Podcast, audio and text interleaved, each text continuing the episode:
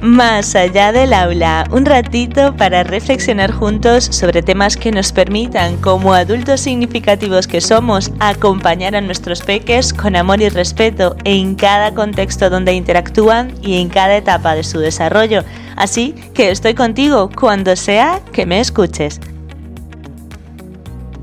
Ese tope en los momentos en los que me encuentro presente y consciente de la situación que estoy experimentando, me llevo a reflexionar acerca de cómo, a través del trato que le damos a los peques e incluso a otros adultos significativos, establecemos de forma implícita las formas en las que interactuamos. Me explico un poco mejor. Concretamente, la reflexión me viene de la interacción que establezco con los peques en función del contexto. Es decir, que la forma en la que otros adultos significativos interactúan con esos peques determina cómo tratarles, porque tal y como os he mencionado en otros episodios, aunque soy bastante consciente del respeto con el que debo dirigirme no solo a los peques, sino a cualquier otro adulto significativo, si en los contextos donde interactúa el peque no existe respeto, resulta bastante complejo interactuar sin gritos, sin amenazas y sin castigos, porque suelen considerar tanto los peques como los otros adultos significativos que esa actitud es de blanda y que por tanto no me hago respetar. Así que pienso en que resulta súper importante que además de hacernos conscientes de los significativos que somos como adultos, debemos establecer entre todos ese respeto prescindiendo en la medida de lo posible de los gritos, los castigos y las amenazas, porque si no, cualquier adulto que interactúe con los peques le resultará muy complejo hacerlo por debajo de ese tope establecido. Y aunque ciertamente con constancia y dedicación, cada día demostrándole a los peques que podemos interactuar sin gritos, sin amenazas y sin castigos, se consigue otra forma de interactuar, en una intervención puntual es muy complejo actuar por debajo de ese tope establecido. Entonces, mis queridos adultos significativos, vamos a procurar funcionar e interactuar con los peques y con otros adultos significativos de forma más respetuosa, porque en muchas ocasiones he escuchado, por ejemplo, yo con mi hijo hago lo que quiera, yo con mis amigos hablo de la forma que quiera sin darnos cuenta que estamos estableciendo ese tope de funcionamiento y que por debajo de ese tope de gritos, de ironías, de sarcasmos, en resumidas, de comunicación violenta, será complicado funcionar. Y como resulta complicado funcionar por debajo de ese tope, los peques establecerán como formas de interacción las que han visto en nosotros, por lo que no debe extrañarnos que otros adultos significativos deban gritarles y castigarles para que sigan alguna norma, ni tampoco que jueguen con sus compis con gritos, sarcasmos, ironías y golpes.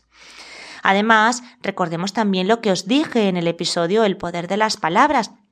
acerca de que está demostrado científicamente que las palabras duelen en el cuerpo físico, así que cualquier palabra en negativo, en ironía, en sarcasmo, es una agresión sin necesidad de tocar a las otras personas con las que interactuamos, por lo que vamos dejando heridas que, aunque no sean físicas ni visibles, van marcando a nuestros peques y determinando su forma de relacionarse con el mundo. ¿Os acordáis también lo que os dije allí y os he mencionado en otros episodios acerca de la maldad? Que no existe, es simplemente cosas no sanadas de forma adecuada. Vamos entonces a establecer juntos topes diferentes y vuelvo aquí a destacar a un riesgo de resultar pesada la importancia de trabajar en conjunto de verdad, haciendo tribu, porque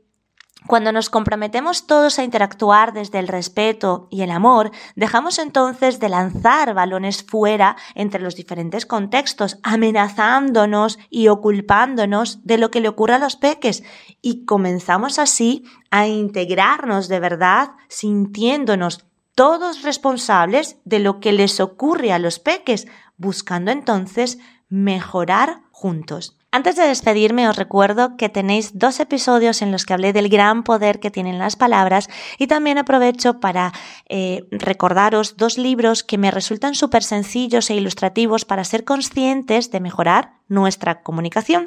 Uno se titula Educar desde el corazón de Marshall Rosenberg, en el que podréis encontrar muchos ejemplos y herramientas que os ayuden a transformar la comunicación violenta con la que estamos familiarizados a funcionar para empezar a comunicarnos sin violencia, con respeto y amor. Y el otro libro